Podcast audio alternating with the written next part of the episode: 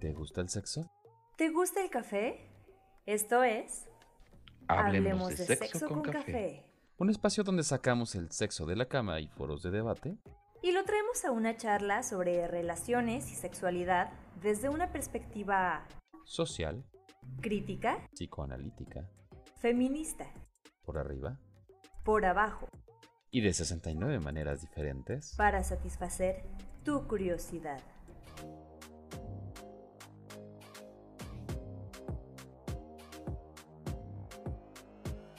Es el sexto episodio de nuestro programa de Hablemos de Sexo con Café, porque mientras hablamos de sexualidad y de relaciones y de prácticas alternativas, nos tomamos un café y así tenemos dos cosas bien calientes, ¿verdad?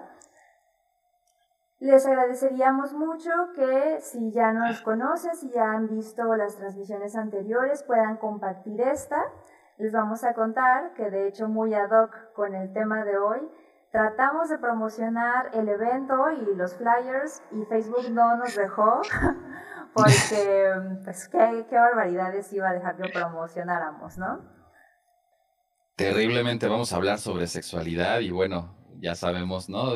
que es un asunto complicado, que eh, es un tema que constantemente, y en Facebook más que en otras redes, eh, es un tema tabú entonces, eh, lo único que tenemos es el boca a boca, ¿no? Que nos recomienden ustedes o que compartan ustedes directamente. Si algo les gusta, si les parece lo que estamos haciendo, si les han gustado nuestros cafecitos anteriores, bueno, pues nos vemos en la necesidad de pedirles que nos ayuden a difundir. Eh, ya nosotros hacemos esto por, por intención, por deseo profesional. Es algo que no cobramos, es completamente gratuito en todo momento. Este, y planeamos que siga siendo así, pero pues necesitamos también un poquito de su apoyo para que la gente pueda tener acceso a esto, ¿no? Aparentemente ha habido gente que se ha beneficiado con, con cafecitos, con nuestras pláticas. Y queremos que así siga. Y bueno, sin más preámbulo, vamos a presentar como cada viernes, cada segundo viernes lo hacemos, tenemos aquí al psicoanalista Víctor Hitman López, director de la Clínica Letella de Psicoterapia y Terapia Psicoanalítica, psicólogo por la Universidad Intercontinental, doctorante actualmente en psicoanálisis por el Instituto Mexicano de Psicoanálisis, cuenta con cursos en temas de sexualidad por la Asociación Mexicana para la Salud Sexual y seis años de experiencia en el abordaje clínico magiquero, rolero, cocinero y bien ocioso por vocación. Y tenemos también a la licenciada Flor Fuentes Paniagua, psicóloga social por la UAM Xochimilco, diplomada en sexualidades eh, y cuerpo, derechos humanos y política pública por el Centro de Investigación y de Estudios de, Género de la UNAM, eh, feminista, twittera, bailadora y magiquera profesional. Gracias. Tú siempre le añades eso de profesional. Muy bien. Bueno, pues es que sí, tú juegas por profesión también y bailas por profesión, bailas muy bien.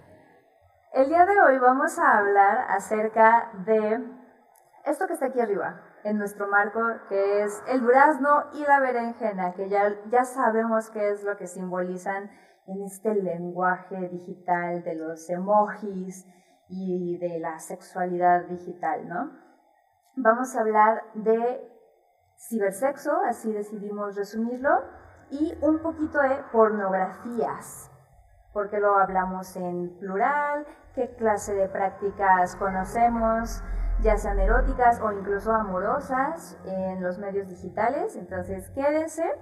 Lo que vamos a hacer para comenzar como cada, cada cafecito va a ser una dinámica para que ustedes puedan participar. Nosotras siempre los estamos leyendo y ya saben que pueden ir soltando sus preguntas, dejándolas en los comentarios. Lo que les queremos preguntar el día de hoy es, Víctor, ¿haces los honores? Por supuesto, por primera, eh, en esta ocasión tenemos dos, dos, dinámicas, son dos preguntas ¿no? que queremos hacerle a los que nos están viendo, los que nos han visto por primera vez, nos están viendo, si nos pueden decir qué es lo que les gustaría ver, y los que ya nos han visto, que ya tienen alguna experiencia de lo que hemos haciendo, de lo que estamos haciendo, eh, es eh, qué les gusta más de nuestros cafecitos, qué podemos agregar, qué podemos cambiar, qué podemos modificar. Finalmente estamos trabajando a través de una plataforma digital y estamos hablando de sexualidad. Entonces, bueno, queremos ver qué, eh, eh, qué cambios podemos hacer. Y la segunda es, si nos pueden compartir, cuál es la mejor aplicación, página, plataforma, medio digital, plataforma, aplicación, para sostener un intercambio sexual. Lo que entiendan con intercambio sexual. Viene. Bueno, para hablar, voy a comenzar, Vic. Para hablar de prácticas eróticas en medios digitales, tenemos que tener en cuenta dos cosas. Son tres, en realidad. Es como la, la, trinidad. El dispositivo, la plataforma y el Internet. Por un lado, el dispositivo nos va a dar las herramientas técnicas para poder llevar a cabo algo. No podíamos mandar fotos si no teníamos una cámara en el teléfono y no podemos mandar fotos si no tenemos un chip y un plan, un, contrato con alguna telefonía o Wi-Fi y además una plataforma que nos permita mandar fotos. Esto es bien importante de reconocer porque cuando nos inscribimos a una plataforma, por el solo hecho de inscribirnos y aceptar los términos y condiciones, pero no en sentido legal, sino porque queremos interactuar en la plataforma, nos vamos a adaptar a las funciones que tiene esa plataforma. Realmente no podemos compartir algo que no nos deje hacer esa plataforma, ¿no? Nos inscribimos para seguir con la dinámica que esa página o esa aplicación eh, se diseñó para. Y eso es, eso es para que lo mantengan en cuenta. El dispositivo, que digamos es la parte técnica, el hardware, también nos va a dar algo muy importante en este tema, que es la cámara. Cuando las cámaras llegan a los dispositivos móviles, se hace una democratización bien, bien, bien pareja de la fotografía, de poder tomar una foto. Y después llegan las redes sociales, llámala Metroflog, MySpace o yo creo que más para acá Instagram, Facebook y un montón de otras, en donde subir, en donde poner esas fotos. Y entonces aquí estas tres, estos tres elementos de esta gran trinidad, pues convergen ¿no? en nuestras interacciones digitales. Para que podamos entender ¿no? la trascendencia o por qué hablar de esta situación de las, eh, del cibersexo, la sexualidad cibernética, eh, tenemos que entender un elemento que creo que ya para estas alturas para muchos nos es bastante evidente, pero de cualquier manera hay que aterrizarlo. Nosotros vivimos ya en una época en la que eh, la cibernética es parte de nuestra realidad cotidiana. en todo momento, en todo el tiempo, estamos siendo, eh, estamos intercambiando eh, conexiones entre lo que pasa en el, en el mundo cibernético y lo que pasa en el mundo, vamos a decir, eh, físico, ¿no? al grado en que puede haber votaciones, puede haber argumentos entre políticos, entre personajes a los que a lo mejor en otro momento nos era completamente inaccesible, ¿no? yo creo que no vámonos muy lejos, hace 50 años, hace 100 años, era muy difícil pensar que una persona pudiera escribirle algo al presidente de otro país. Y ahorita es una realidad que todo el mundo hace a través de Twitter. Hay un montón de presidentes que tienen su página en Twitter o tienen su este, número de usuario y gente escribiéndole de todos lados del mundo, ¿no? Independientemente de que conteste o no, pero eh, se puede, es mucho más fácil. Eh, y esta accesibilidad implica un montón de cosas el acceso a información, el acceso a elementos, a un discurso, esto que hablábamos en nuestro primer cafecito de lo que podemos hablar y no de la sexualidad. Inclusive dentro del mundo cibernético hay sus propias reglas y hay un, hay un tabú, hay una línea de lo que se permite y no hablar. Dentro de lo mismo que hemos venido hablando y por eso vamos a hablar de marxismo, vamos a hablar de sociedad, vamos a hablar de moralidad, vamos a hablar de tapujos, de tabús en esto que estamos diciendo ahorita. Yo regreso a las plataformas y a las aplicaciones y cómo surgen formas de expresión y de interacción muy definidas por lo que te permite y por los ajustes que tiene la, propia plataforma. Y algo que de pronto así es como muy fácil escuchar es, es que el sexting es algo nuevo, ¿no? O enviar nudes es algo totalmente nuevo que hace tanto tiempo no existía. Y allí pues muchas personas decimos, no, lo, lo, que ha cambiado es justo la inmediatez con la que puedes recibir y enviar los mensajes, el medio, el tipo de texto, el tipo de formato de la imagen, pero vaya, tenemos por allí algunas obras eh, y anécdotas de historias epistolares eróticas, ¿no? O sea, no pensemos que esto es totalmente nuevo. Lo que cambia son los medios, pero como estas plataformas tienen opciones específicas, sí se generan cosas nuevas muy de acuerdo con estas características de eh, las aplicaciones y de esta posibilidad de inmediatez. Y por supuesto, esta trinidad, ¿va? Lo vamos a dejar así.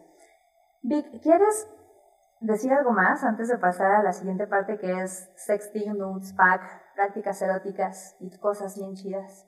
Eh, y sí, por supuesto, vamos a tomar, eh, vamos a retomar el tema del de, amor romántico, pero bueno, antes de entrar, terminar de entrar a esta situación, eh, los invito a que nos sigan compartiendo, a que nos digan qué, este, qué plataforma nos recomiendan más o qué plataforma han utilizado o creen que puede ser más funcional al momento de hablar de sexualidad o de tener algún tipo de intercambio sexual.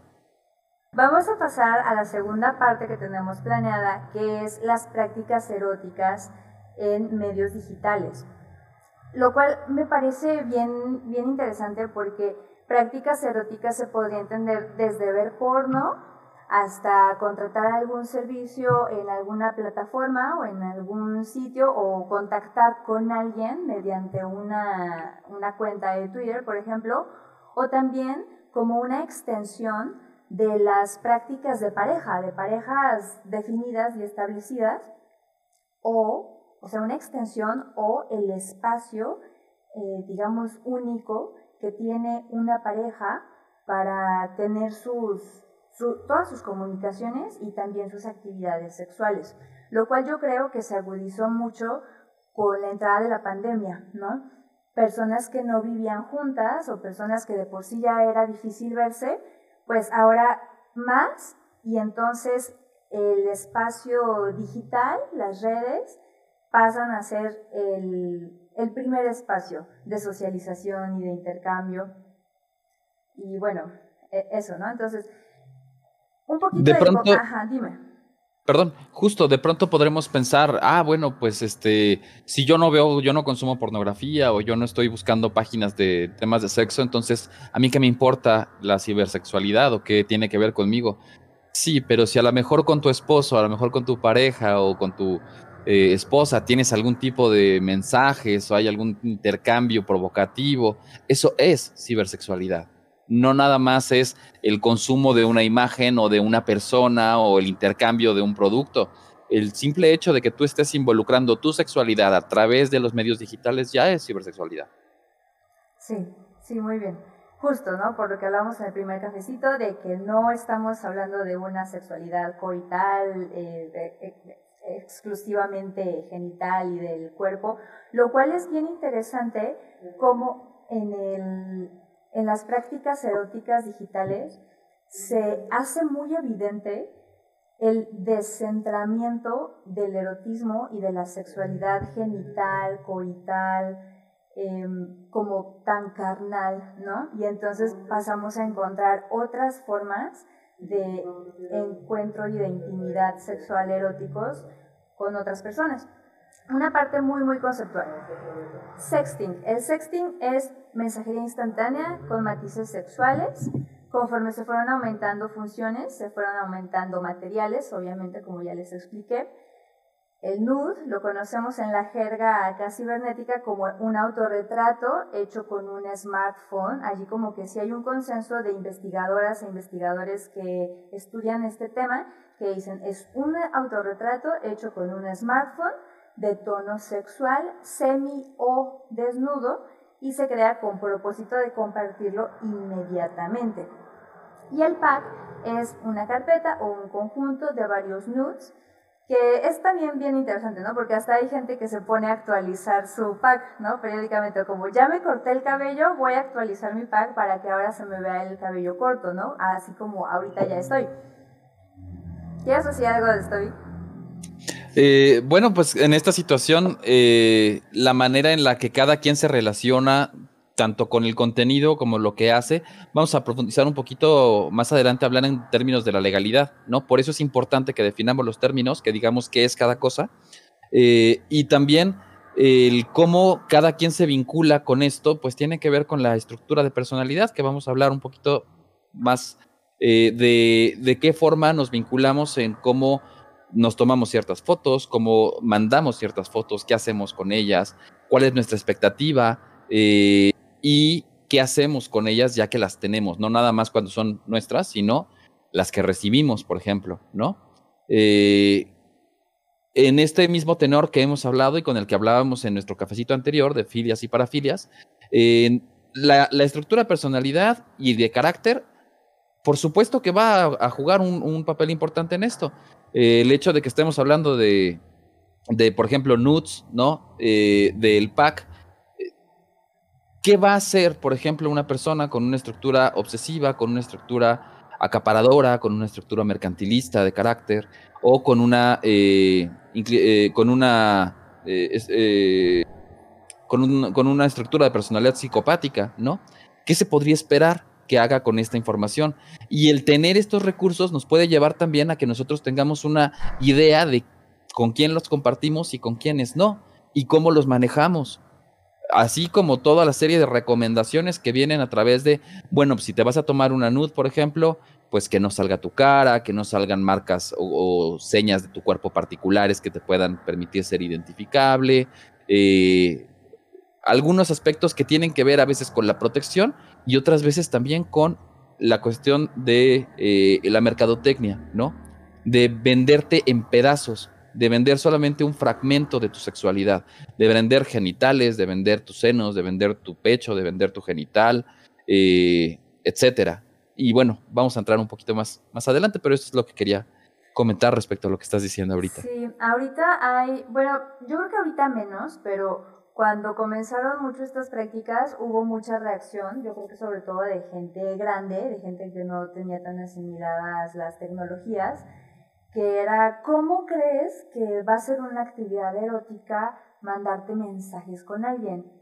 O, notas de voz, o sea, si ni siquiera está allí, ¿no? Como que esta obsesión con la corporeidad, con la materialidad de que esté allí. O esto de podría ser una persona así, un tipo gordo este, que está sentado comiendo chetos y tú estás pensando que es una persona así de tu edad súper linda, etcétera. A lo que, bueno, yo, yo respondo, ok, bajo esa lógica, si no es algo erótico, si no es algo con una carga afectiva fuerte, entonces me estás diciendo que si tú em, escuchas que tu pareja te cuenta que estuvo enviándose mensajes o fotos con otra persona, le vas a decir, ah, pues está bien, ¿no? O sea, no es nada, eso pues no es nada erótico, a mí que me importa, o sea, no, no tiene ninguna carga, pues no, o sea, yo creo que no. Generalmente yo cuando les decía esto a esas personas decían, ay, no, pero es que, es que eso es diferente, no, ¿por qué? Es justo eso de lo que estamos hablando. ¿Qué es esta cuestión de lo que hablábamos, en lo que cada quien determina qué es fidelidad, por ejemplo, y lo que para cada quien es el intercambio, el intercambio de la sexualidad? Habrá quien, habrá quien te diga a mí no me importa, o a mí no me afecta, o yo no tengo problema, o yo lo hago, ¿no? Hay una parte. Pero, pero lo mismo pasa con las diferentes las diferentes escaladas o niveles de la sexualidad. A lo mejor hay quien te dice, ah, pues si se dan un beso no me importa, ¿no? Pero ya si llegan algo más, o si están viendo personas, eh, hay personas que dicen, ah, pues a mí no me importa que mi pareja vea a otros, siempre y cuando no toque, ¿no? Este, y eso son los tipos de, de, consentimiento que también aplican en la relación virtual. Claro, claro, específicamente por lo que decías al principio, de que el espacio cibernético ya es una dimensión de nuestra vida, ya es algo tan importante y tan integrado que por supuesto allí también van a aplicar todas estas prácticas y todos estos conceptos.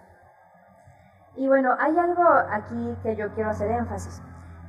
Lo que hace que las prácticas como el sexting, por ejemplo, sean efectivas es que existe una carga afectiva sujeta a la imagen, pensemos imagen en el sentido de imaginario, de tu imaginación, de tu cabeza, de que la otra persona está del otro lado contestándote y leyéndote y que probablemente está respondiendo a los estímulos como tú lo estás haciendo y por lo tanto están compartiendo esa experiencia. Entonces, esta carga afectiva, que es totalmente pensamiento simbólico, ¿no? Este, una noción de pensamiento simbólico, es lo que hace que mm, estas prácticas no solo sean efectivas, sino que son reales, las hace reales. Y esas expectativas y esas cargas afectivas también existen y también se están jugando cuando tienes a la persona ahí a un lado agarrándole la manita material. Y dentro de esta parte, ¿no? De lo que estamos hablando, de lo simbólico, de lo imaginario dentro de la sexualidad, vamos a hablar también de otras cosas que pueden ser muy interesantes. Vamos a decir, ok, a mí no me importa, eh, o, si no hay una, una cuestión cuerpo a cuerpo, una relación física, entonces no es sexualidad, no, no estamos hablando de sexualidad. Lamento romperle la burbuja a muchos de ustedes, pero la mayoría de sus parejas en algún momento ha llegado a pensar en otra cosa mientras está teniendo relaciones y no necesariamente otra persona. Eh, ya dejé las llaves prendidas, ya dejé, tengo que terminar de mandar un trabajo, eh, porque dentro de la mente hay un montón de cosas, ¿no? Y puede haber fantasías también, ¿no? Hay quien te puede decir, ah, pues yo estoy pensando en tal actriz o yo estoy pensando en tal actor o alguna vez, ¿no? había una persona que tenía una fantasía con, eh, con este personaje Optimus Prime, ¿no? Eh, y tú dices, bueno, pues a lo mejor estás teniendo relaciones y tú estás bien concentrado en lo que estás haciendo y la otra chica está diciendo, ay, pues es que ojalá que este fuera Optimus Prime, ¿no? Eh, y eso forma parte también de nuestra cotidianidad. Nuestra, la, interacción, la relación que tenemos entre la, imaginación tiene mucho que ver con la fantasía. Eh, hay quienes manejan, ¿no? Que una de las funciones del vello púbico, por ejemplo, es precisamente ocultar el genital. ¿Para qué? Para que pueda haber algo que genera más interés. Es algo que no está claramente a plena vista. Entonces, te tienes que acercar para poder conectar, acercarte, tocarlo, verlo, eh, y que te llama toda la atención, porque tú tienes un cuerpo desnudo y la parte que tiene bello inmediatamente te hace voltear a ver y a generar ciertas fantasías, ciertas ideas si tiene esta forma, si tiene la otra, si está lubricando, si está lo que quieras, ¿no? En esta connotación del, imaginario. Muchas veces lo que excita es el imaginario. La, semana, el, cafecito anterior, ya no hablamos suficiente sobre fantasías sexuales, pero las fantasías son eso. Las fantasías sexuales son en lo imaginario. Y a veces lo que lo hace tan difícil es que muchas personas cuando llevan las fantasías a la realidad, se confrontan con algo que o no les gusta o no es tan satisfactorio o es que yo no pensé que fuera a ser así y resulta que siempre no me gustó. Es que eh, decíamos, ¿no? Del BDSM, el cafecito pasado, no, es que a lo mejor yo quiero que me amarren y que, y en la primera, el, el primer este, ruidito, el primera presión, no, no, no, ya no me gustó, ¿no? Porque la imagen puede ser mucho más satisfactoria, mucho más erótica que el llevar las cosas a acción. Sobre todo esto en la vida, en la connotación de la sexualidad y cómo lo vive la mujer, la parte verbal tiene una connotación más fuerte que en el hombre. En el hombre tiene una connotación más visual. El hombre tiende a ser más visual y la mujer más auditiva. Por eso, la mayoría de los textos eróticos suelen ir dirigidos hacia mujeres por la connotación verbal, ¿no? De la palabra. Aquí hay una pregunta súper buena que es, ¿recomiendan el sexting antes de una relación física? A lo que yo respondería que el sexting de alguna forma ya es una manera de intimidad. O sea, no es, aunque sí, claro, yo sé que de hecho hasta hay, prácticas y hay personas que llegan y te, así para presentarse, te dicen, ahí te va mi pack, ¿no? Creo que esto, digo, no sé, creo que esto se, se presenta más como entre homoerotismos, hasta donde yo sé, pero el sexting ya es una actividad de, de intimidad. El sexting yo lo vería en este sentido como el pre, ¿no? Es el, es el previo, es el juego previo. Y lo recomiendo, por supuesto que sí. El juego previo muchas veces y para la mayoría de las personas es la parte más importante de la relación, de la, de la interacción sexual. El juego previo es donde te excitas, es donde te, donde te prendes, donde te dan ganas, donde empiezas a tener, no, pues es que si hay química, no hay química. La mayoría de las personas saben si va a funcionar o no una relación sexual con ella o con él a partir del, del, juego previo. ¿Sabes? El juego previo fue terrible. Híjoles, la sexualidad de esa pareja no va por buen camino. Y a lo mejor te, si están empezando, si son las primeras citas, eso puede ser que el, deal breaker para que haya una segunda o tercera o cuarta cita. No sé si me explico. Sí. O si con esto respondo a tu pregunta a, a, José, a Josega. Sí, creo que también una cosa importante allí es justo esto de la seguridad. Así como en, el, en, en parafilias y filias decíamos, no te vas a ir a la cama a una práctica BDSMera con una persona que acabas de conocer hace tres horas pues también hay, que mantener allí los mismos, eh, pues no los mismos parámetros, pero sí las, las mismas eh, principios de autocuidado, de responsabilidad, de consenso, de comunicación. No porque sea, es que ese es justo el punto, no porque sea virtual quiere decir que deje de ser menos lo que sea, o sea, peligroso o menos eh, real, ¿no? Muchas veces puede, puede, incluir connotaciones eh, más peligrosas por varias, por varias eh, razones. Aquí dice Edel, el sexting es como calentar motores, por supuesto. Sí, claro. Justamente. Eh, pero implica también a veces el tú exponerte desde una vulnerabilidad o desde una intimidad que ha habido personas, ha habido situaciones, desafortunadamente más en mujeres que en hombres, de, que han tenido que cambiar de escuela, que han tenido que salirse del trabajo, que han tenido que cambiar de país por eh, la difusión que se da o el mal uso que se da de screenshots o de fotos o de imágenes o de videos que han difundido, ¿no? Y es parte de la historia de, de por qué existe eh, y por qué se, se ha tenido que hacer una ley al respecto. Sí, eso es, cada vez que yo lo pienso, digo, chale, eso es súper triste porque a lo mejor llega, llegamos a, a las redes cibernéticas pensando que eran espacios seguros, libres de todo eso, y no, resulta que solamente es un espacio más en donde encontrarnos todo eso. La invitación que les hago en este sentido es la misma que con el BDSM, la misma que en cualquiera de las experiencias de su sexualidad, de vivir y de experimentar la sexualidad. No pierdas de vista que es parte de la realidad y la realidad tiene sus matices muy bonitos, muy bellos y sus matices peligrosos y dolorosos. Entonces, eh, eh, eh, el mundo cibernético no es diferente en ese sentido. Hay cosas muy bonitas, muy provechosas, productivas, diría, ¿no? Desde la parte biofílica a lo mejor, este, biófilas, ¿no? De, placer, de gusto por la vida, y hay sus partes terribles, destructivas, grotescas, violentas, peligrosas. ¿Y qué se hace entonces con esta situación de la, de la cibersexualidad? La connotación que, o la, opción que muchas veces toman escuelas y algunos padres es, no, vamos a prohibir ¿no? todo lo que tenga que ver con cibersexualidad. Eh, en las escuelas no vamos a hablar de esto. Adelante, adelante. En las escuelas no vamos a tocar este tema, no vamos a hablar de esto.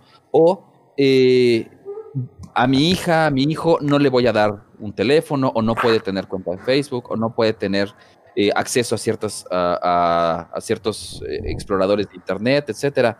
A ver, eh, eventualmente va a pasar de todas maneras y hay, es un filtro que tendrías que meter a tu hijo y vivir a, a tu hijo, a tu hija en una especie de castillo de la Castillo de la Pureza, que era la película, en donde no puedes salir, ¿no? De casa y no y yo te enseño todo y vamos a blindarte, ¿no? De todo, la, del, todo la, del mundo cibernético. Al final, otra pregunta, ¿tú, tú blindas a una persona del mundo cibernético y qué trabajo va a conseguir? ¿En dónde va a poder tener algún empleo? La respuesta, a mi parecer, no es blindar el mundo cibernético ni prohibírselo a los adolescentes, a los niños. Es la lección, es enseñar eh, lo que hemos estado abogando en todos estos cafecitos. Y la razón por la que hacemos estos cafecitos es hablar de sexualidad y poder decir, a ver, esto funciona de esta manera y se puede atender de esta manera o se tiene que entender de esta manera y darle a los nombres de las cosas lo que le corresponde. El pene es pene, la vagina es vagina. Y no nos vamos a escandalizar por eso, ni vamos a... Bueno, pues si ves una foto de un pene en internet, bueno, ok, esto es un pene. ¿Qué te llama la atención de esto? ¿Por qué? ¿Qué te evoca? ¿Qué te produce? Y tratar de haber un intercambio con el niño, con el adolescente, con de ¿Qué puedes hacer con esto? ¿Hasta dónde te puedes acercar? ¿Y cómo protegerte? ¿Cómo no ponerte en una situación vulnerable? Hay talleres de, cibersexualidad, hay diplomados, hay cursos de sexting, por ejemplo. Con la intención no te dicen, este, ah, pues es que la mejor forma de tomarte una selfie, la mejor forma de mandar un nude es este. No, por ahí no va. Es cómo cuidarte, cómo protegerte, cómo no ponerte en riesgo, cómo hacer, cómo tener una cibersexualidad saludable y saludable, sí, claro. Y así como las leyes están pasando también para el mundo digital, la educación sexual integral también tendría que integrar eso, el, el espacio cibernético. Bueno, vamos a pasar a la parte de, monetización del cibersexo, de relaciones de intercambio en estas dinámicas virtuales que implican sexualidad. En este sentido, es lo que estaba hablando hace rato, ¿no? De la estructura de personalidad y de la estructura de carácter, que por supuesto permea cómo nos vinculamos con ello. Eh, no voy a generalizar, la intención no es decir, a ah, todas las personas funcionan así, pero eh, ¿qué podríamos esperar, por ejemplo, de una persona que tuviera una estructura de carácter o una caracteropatía mercantilista, por ejemplo, que es una estructura de carácter eh, que surge a raíz del capitalismo. Es el capitalismo la que la genera, la que la provoca. Eh, la estructura de carácter mercantilista se caracteriza por ser una persona que busca todos sus vínculos y todas sus relaciones a través de yo qué puedo dar o qué me pueden dar a cambio. ¿Yo qué obtengo de esto? Yo doy algo a cambio de que obtenga algo a cambio, ¿no? Yo estoy dando atención, yo estoy dando tiempo, yo estoy dando cariño, a cambio de que me den algo a mí de, en respuesta. Eh, si yo voy a dedicarle 20 minutos a una persona, ah, pues espero que esos 20 minutos me reditúen de alguna manera. Lo mismo con un regalo, con un viaje, con una atención. Esto es un, e, e, este tipo de estructura, no quiere decir que... Eh, una persona que piense eso, que pase eso en una ocasión, ya tiene una estructura de carácter mercantilista. Es una persona que la mayoría de sus interacciones se, se caracterizan por eso. Amistades, relaciones con familiares, por supuesto relaciones de pareja, por supuesto relaciones sexuales. ¿Cómo viviría la sexualidad una persona así? ¿Cómo viviría su sexualidad cibernética una persona con una situación así? Por ejemplo, yo te doy una nud y espero que me mandes una cambio, o espero que hagas algún tipo de intercambio, o espero que eh, a cambio de esto tú me trates de cierta manera, o me respondas de cierta manera, o, eh, por supuesto, vender la, la, la, eh, las características sexuales. Y hay otro elemento súper importante cuando estamos hablando de prostitución, cuando estamos hablando de pornografía, cuando estamos hablando de esto que es la objetivización, en donde no tiene que ver con estructura de carácter, es otro elemento diferente. Si yo me vivo como un objeto, si yo me considero un objeto, entonces yo soy algo que debe ser vendido o que puede ser vendido y puede ser comprado. Y yo, a mí me compra el mejor postor. Yo tengo al mejor postor o yo tengo eh, o yo me doy a quien me ofrece la mejor venta, ¿no? Ya sean hombres o mujeres, aquí va por el mismo, por el mismo carril. Eh, mi novia es la mejor persona, la más guapa, la más inteligente, la más interesante, y por eso es mi novia, ¿no? No es porque yo la quiero, no es porque yo la admiro, no es porque a mí me gusta, es porque es increíble. ¿O por qué me voy con cierto chico? Ah, porque es el chico con más recursos, con más dinero, con más prestigio, el más este, interesante en términos de que mis amigas dicen, ay, no, sí está padrísimo. me vale un gorro si a mí me gusta, yo me voy con él, porque estoy siendo vendida, estoy siendo comprada. Y lo mismo del otro lado, ¿no? Tanto en hombres como en mujeres.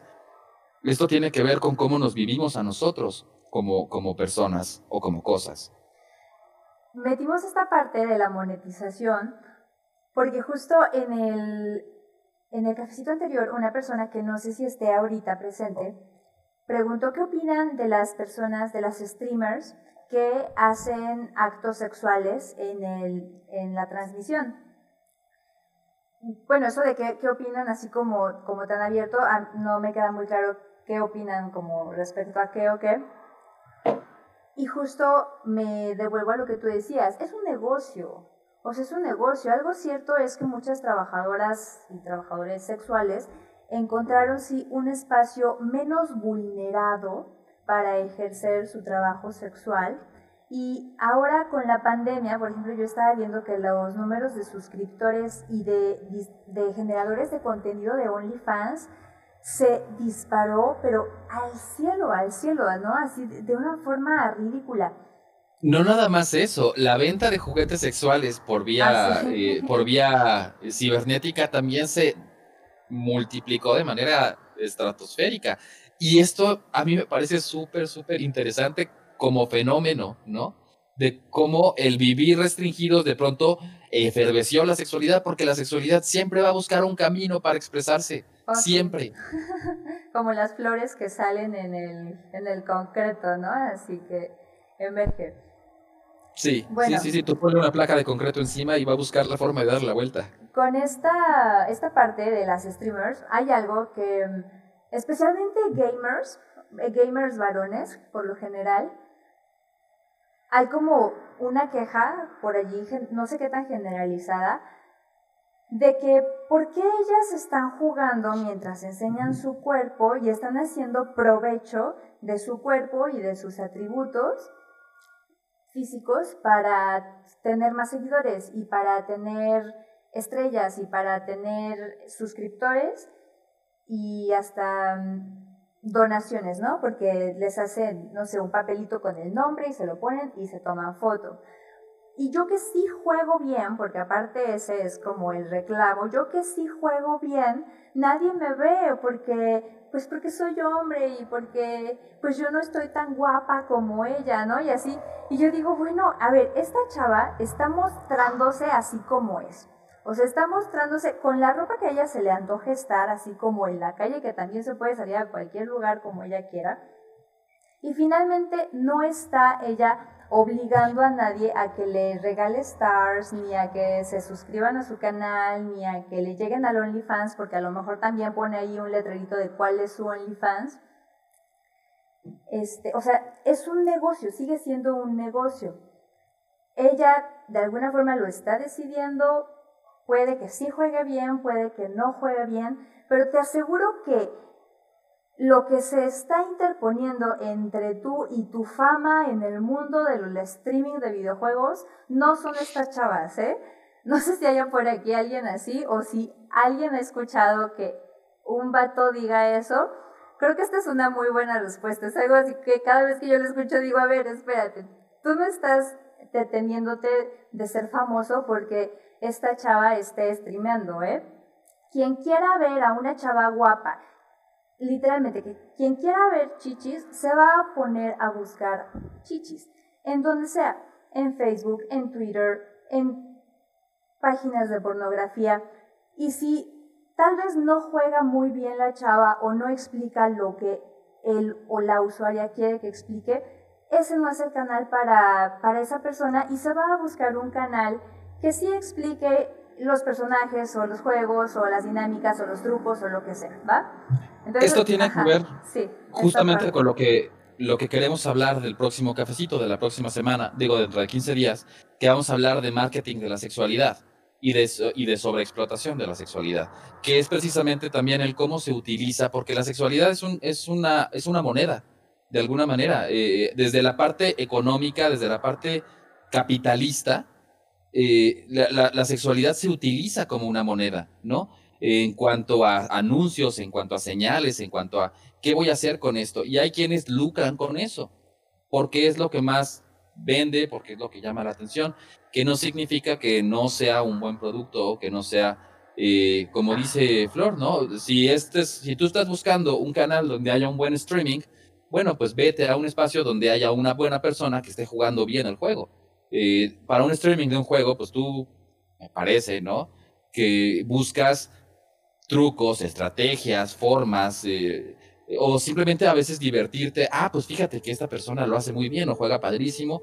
Y habrá quienes se meten porque juega terrible, pero tiene unas bromas padrísimas, ¿no? A mí me encanta ver a uno de mis mejores amigos jugar, que a veces juega muy bien, a veces no juega tan bien, pero siempre que se enoja explota y grita y dice un montón de cosas y yo me puedo de risa de todo lo que dice porque es muy gracioso, es muy hilarante cuando, cuando está frustrado.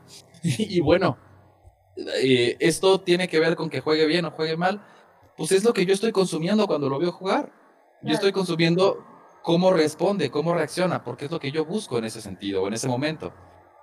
Aquí nos dicen, tenemos un comentario que quería retomar. Eh, también pasa que los hombres te mandan packs de su miembro sin decir hola, y en ciertos casos ellos esperan que siempre obtengan un beneficio de por medio cuando invitan a una chica a salir y le pagan todo. Por supuesto, esto tiene que ver con las caracterologías que hablábamos hace rato. Eh, el, ver las relaciones como un intercambio, ¿no?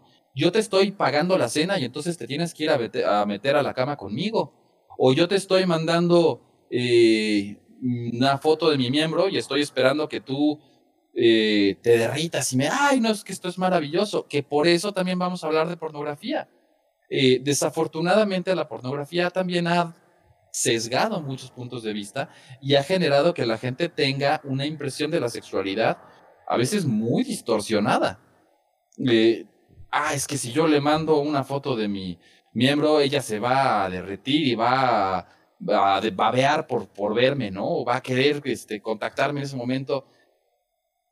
Cero de mil veces pasa eso. O sea, pero desafortunadamente, bueno, es algo que sí te venden mucho en, en, la, en, la, en la pornografía. Ah, y llega el tipo y se quita el pantalón y la chica dice, oh, por Dios, eso es muy grande. Y entonces ya inmediatamente tiene, tiene deseo de tener relaciones sexuales. Y ahí le golpea por todos lados, le golpea la autoestima de los hombres y le golpea la autoestima de las mujeres. Completamente objetivizado, en donde a veces los hombres terminan generando un montón de conflictos y de complejos y las mujeres también. Hay una pregunta súper buena que no quiero que se me pase, que es, eh, prácticamente está preguntando eh, por el debate entre que esta expresión de la sexualidad o de los atributos sexuales de las mujeres sea empoderante o sea objetivizante.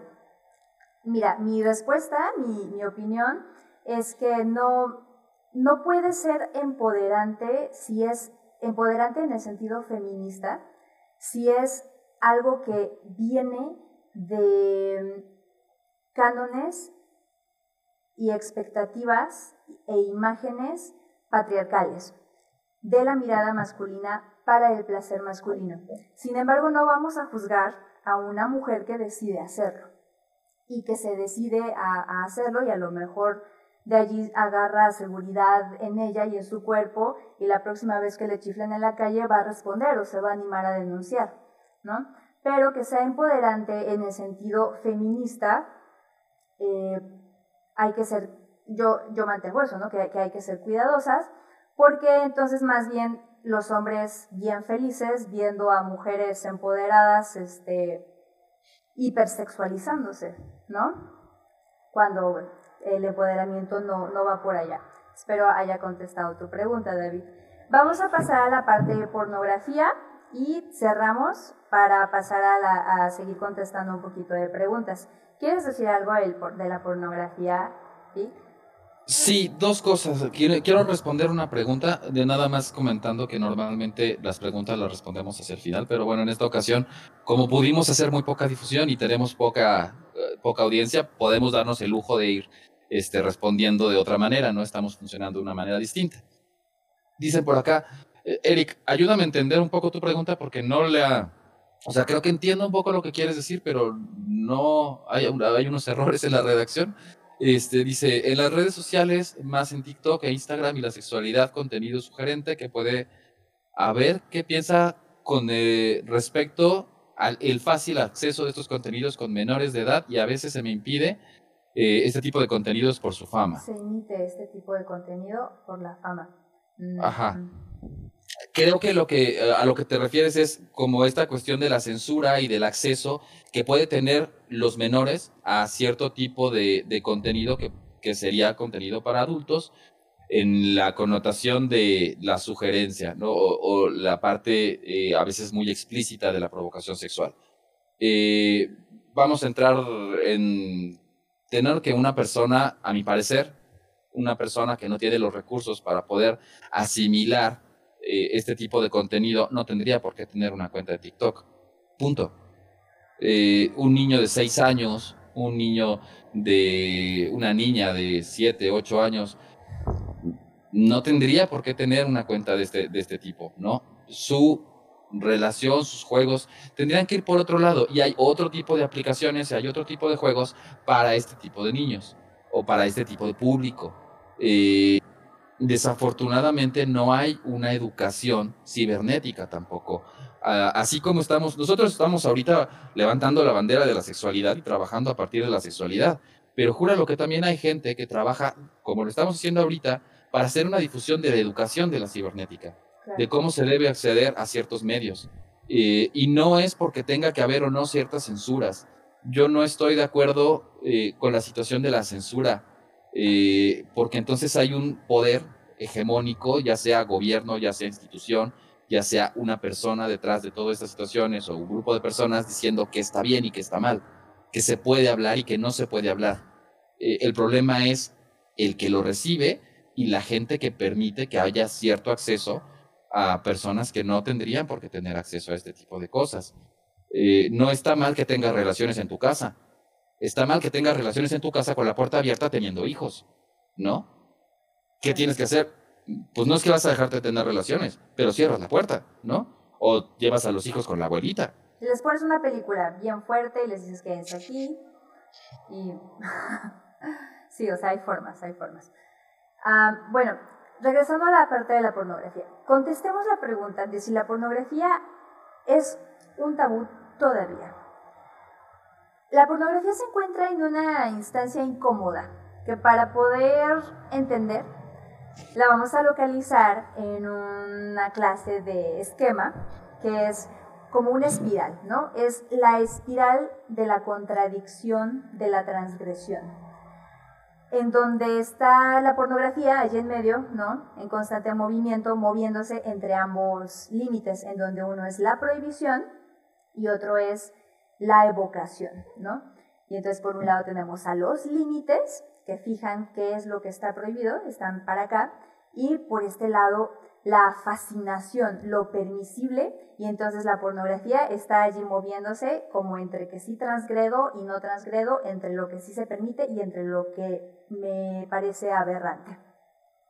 Por ejemplo, creo que una, una cosa que yo creo, no sé, que todas las personas que estamos en esta plática podemos estar de acuerdo, es que repudiamos la pornografía infantil y que hay que denunciarlo y que hay que castigarlo y que hay que perseguirlo, etcétera, etcétera, etcétera. Pero sí podemos aceptar y sí podemos consumir otros tipos de pornografía, ¿no? Y entonces así como que nos vamos, nos vamos moviendo en esa espiral.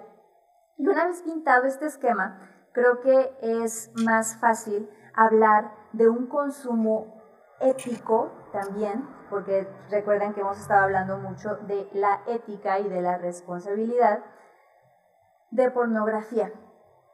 La pornografía infantil es algo muy extremo, pero hay cosas que no son tan evidentes, que también están presentes en la pornografía y que son importantes visibilizar para ser un poco más críticas y responsables con nuestro consumo. Por ejemplo, la explotación sexual de personas con el fin de la producción pornográfica, que no está invisible, a veces ni siquiera sabemos que está allí o la coacción y presión que puede haber entre parejas para grabar un video o subir materiales, ¿no? Cuando subieron ese, material sin que las personas involucradas estuvieran enteradas o hayan consentido. Y por supuesto, perdón, la última, la evidentísima cultura de la violación que se representa en la pornografía hegemónica y comercial. Yo creo que aquí, eh, Flor, de, esto, este punto que, estás diciendo, que me parece súper importante y súper valioso, me voy a regresar de nuevo a lo que comentábamos en el cafecito anterior de filias y parafilias. Eh, el problema no es las connotaciones o las líneas de donde vienen. Vamos a diferenciar que inclusive en el mundo cibernético, regreso, hay legalidad, ¿no? Y hay criminalidad. Entonces, si estamos hablando de cualquier cosa que transgrede el consentimiento, ya sea consentimiento de difusión, consentimiento de acceso, consentimiento de forma, ¿no? La pornografía infantil entra por lo mismo, porque es algo criminal, porque es algo en donde estás arremetiendo contra una persona que no puede dar consentimiento. No es lo mismo una fantasía que el entrar en, un terreno en donde estás jugando con la con, brincarte los límites del consentimiento. Puede ser el consentimiento de la actriz. Ah, es que ella es una actriz porno, ¿no? Hay un montón de este, testimonios de actrices porno donde dicen, es que en este video a mí me estaban violando. Y el video se vende. Ah, pues es que ella se dedicó a eso, es que ella trabaja de eso, sí, pero en ese momento ella no lo estaba autorizando. Y eso inmediatamente cambia todo el contexto y cambia toda la forma y la manera en la que se distribuyen las cosas. Porque tú estás transgrediendo con el contra el consentimiento de la persona, tú estás pasando por encima del consentimiento de la persona. Y eso lo vuelve algo brutal, algo terrible. Les invito de nuevo a ver nuestro cafecito de consentimiento hace como tres o cuatro cafecitos atrás, ya no me acuerdo en dónde quedó, pero este, es, es, eso es de, lo que, contra lo que transgrede la pornografía hegemónica. Eh, y la alternativa, ¿no? Hay, eh, eh, la postpornografía, ¿no? Me comentabas, Flor. Sí, sí, sí, sí, la postpornografía, porque nos gusta consumir pornografía, porque de alguna forma lo hemos integrado a nuestras prácticas de autoerotismo o lo que sea, es una contrapropuesta a la pornografía comercial, a la pornografía hegemónica, que a veces puede tener, casi siempre como que tiene, aunque no explícitamente necesariamente los muestre, tiene principios feministas integrados. Pero, ¿qué podemos ver en la pospornografía? Podemos ver ternura, podemos ver vello púbico, vello corporal, podemos ver cuerpos completos, podemos ver una, una dinámica de dos individuos o de más, pues individuos realmente interactuando, podemos ver cuerpos, cuerpos reales. Y también una cosa bien bonita de la pospornografía es que entre las cosas a las que se opone, como la hipersexualización, la objetivización de los cuerpos, esta sexualidad de eyaculación, ¿no? De que el acto se acaba con la eyaculación, muestra cuerpos diferentes, se opone al capacitismo. Entonces tú puedes encontrar en la pospornografía a personas en silla de ruedas, a personas a las que les falta un miembro, a personas invidentes, y entonces nos muestra una, una experiencia erótica más real, porque esta categoría en las páginas porno que dice amateur, no es pospornografía, porque de hecho si tú te vas a esas categorías, lees los títulos que la gente le pone y es prácticamente lo mismo que se hace en los estudios donde tienen iluminación y directores, que es este primo y prima se emborrachan y cogen en la casa de mi tía, ¿no? O este, esta cultura de la violación, de la convencí o llegó mi vecina y la emborraché, o sea, como que son cosas así horribles, horribles, que no son pospornografía. O sea, el amateur no es igual a una, contra, a una contrapropuesta, al contrario, ¿no? Es una reproducción. Un ejemplo de, de, de, de, estas contrapropuestas sería, por ejemplo, eh, otro tipo de, de, videos eh, amateur, pero que vienen desde el yo comparto mi experiencia, ¿no? Parejas que se ponen de acuerdo y que dicen, por aquí nos preguntaban, ¿no? Este, ¿qué opinamos de las, este, de las orgías por Zoom? Eh, que de pronto tienen eh, interacciones sexuales o tienen, eh, o tienen relaciones sexuales por, medio de plataformas y se graban o lo suben o suben eh, eh, consensuados videos donde se están grabando a sí mismos, ¿no? Teniendo cierto tipo de interacciones. Este, ah, pues mi pareja y yo intentamos esto, mi pareja y yo hicimos tal cosa. Y nos gusta que nos vean, porque nos gusta el exhibicionismo, porque nos gusta compartir esto, porque, ah, pues en ese sentido sí hay una parte transgresiva, ¿no? Las páginas eh, de pornografía feminista, ¿no? Hay algunas páginas, hay algunas directoras que han hecho mucho trabajo en esta labor, está, este, están diferentes, eh, diferentes directoras, cada vez se van haciendo más famosas, eh, de, de porno para mujeres, por ejemplo, que no es tampoco el porno feminista. Hay dos, hay dos líneas, el porno para mujeres y el porno feminista. Este, y eh, que son opciones o que son alternativas en donde, como dices, la sexualidad se vive como es, donde hay sudor, donde hay este, tomas completas. La forma de la dirección de estas, de estas, de estas escenas son muy, muy marcadas. La pornografía hegemónica lo que se hace es centrar a los genitales. Te cortas la cara o a lo mejor si ves la cara ves la boca y ves el gemido y ves ciertas cosas. En cambio, en este tipo de pornografía eh, que transgrede eh, el consumo, la venta, tú puedes ver, a lo mejor hacen un zoom de 20 segundos a ver cómo se hace la piloerección, ¿no? La, la, erección de los vellitos del cuerpo cuando estás excitado. Eso no lo vas a ver en la pornografía tradicional. Eh, no, no vas a ver, por ejemplo, que las manos se tensen, ¿no? El, reflejo que es propio de, la liberación de dopamina durante el, el orgasmo, eh, tanto en hombres como en mujeres, tensar los músculos, ¿no? Y entonces, en vez de estar viendo el miembro eyaculando, tú estás viendo a la persona disfrutando del orgasmo. y esto te enseña más de la sexualidad, perdón. Claro, sí, claro. La pospornografía lo que trata de hacer es una propuesta humana de, de contenido sexual, de contenido erótico una propuesta más humanizada en donde incluso puede haber escenas de disfunción eréctil, ¿no? Y entonces nos salimos un poquito de estas representaciones ficcionales de los cuerpos perfectos y los penes de 30 centímetros y de las mujeres así súper escandalosas y de los hombres que no hacen ni un solo sonido, o sea, esas cosas que de pronto a veces pueden llegar a ser tan ajenas, para encontrarnos con algo un poco más humanizado y que represente la sexualidad como tal. Y sin, algo que a mí me encanta decir es, es tan, tan alternativa que encontramos sexualidad totalmente consensuada, ¿no? Sin, sin agresiones este, no consensuadas, sin lesiones. Y esto no deja, no deja de lado, y esto es muy importante, no deja de lado la parte que puede ser agresiva normal de la sexualidad.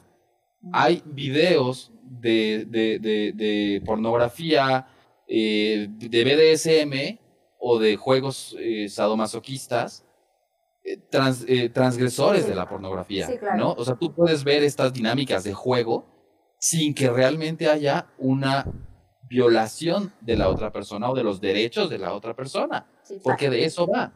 Para esto váyanse a nuestro cafecito anterior de, filias y parafilias.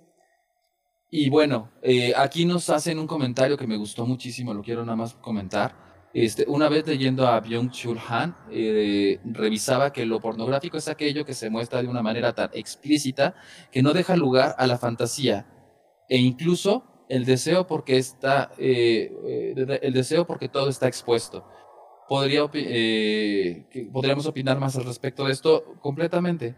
Es esta situación de no hay, no hay un mundo fantástico, no hay un, no hay un a mí me gustaría o un estoy pensando en qué puedo hacer. Y algo que puede verse, ¿no? En cómo vive la sexualidad una persona que está completamente consumida dentro de este mundo virtual o de, de, esta fantasía, entre comillas, esta falsa sexualidad, es la falta de creatividad dentro de su propia vida sexual. Son personas que muchas veces esperan algo que a mí me gusta mucho, no sé, los que hayan visto serie, esta serie de Friends, ¿no? Hay un capítulo en que Chandler y Joy tienen porno este, ilimitado por, no sé, creo que una semana o algo así. Y entonces llega Joy, este, todo, todo, todo triste, y es que no puedo creerlo, fui al banco este, y la cajera no me, no me, no me ofreció tener relaciones conmigo. Eh, y, y, se plantea, ¿no? Eh, como a manera de broma, dice, oye, ¿crees que estaremos viendo demasiada pornografía? Eh, ¿Qué es esta situación en la que empieza a haber un una, una, una, fantasía de que la sexualidad se va a vivir de una manera completamente ajena, ¿cómo se dice? Mm. Este, ay, se me fue la palabra y se me fue a hablar. Este, hmm, enajenada, perdón, se me van las palabras con frecuencia. Este, ¿dónde podemos encontrar este tipo de pornografía no comercial? Yo te recomiendo que busques en las páginas, ponle eh, pornografía para mujeres. Alguna, eh, puedes buscar, por ejemplo, esta página de, esta, cualquier video de Erika Lost, que es una de las directoras como más eh, trascendentes en esta, en esta incursión.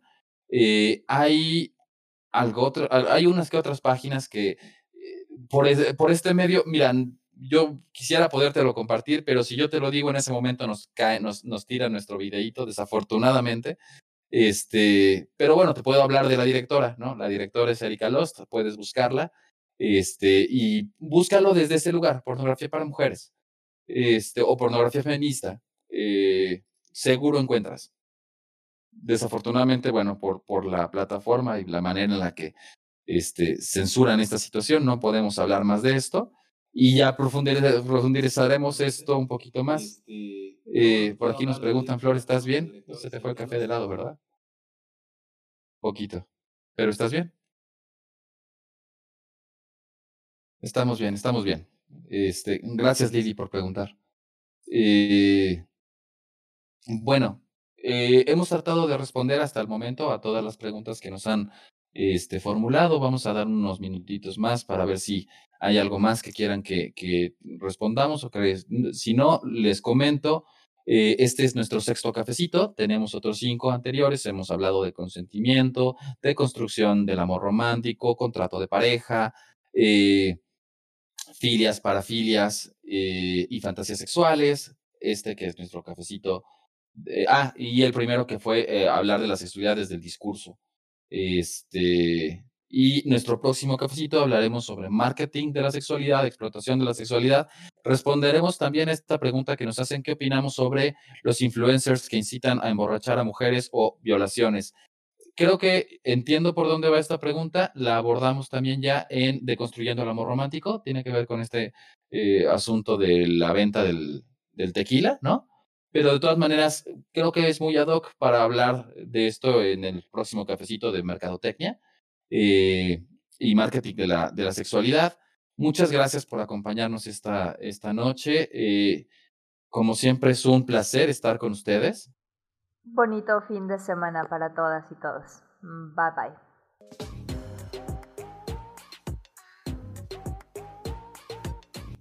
Esto fue una emisión más de Hablemos de sexo con café. El programa quincenal donde atendemos tus ganas de saber.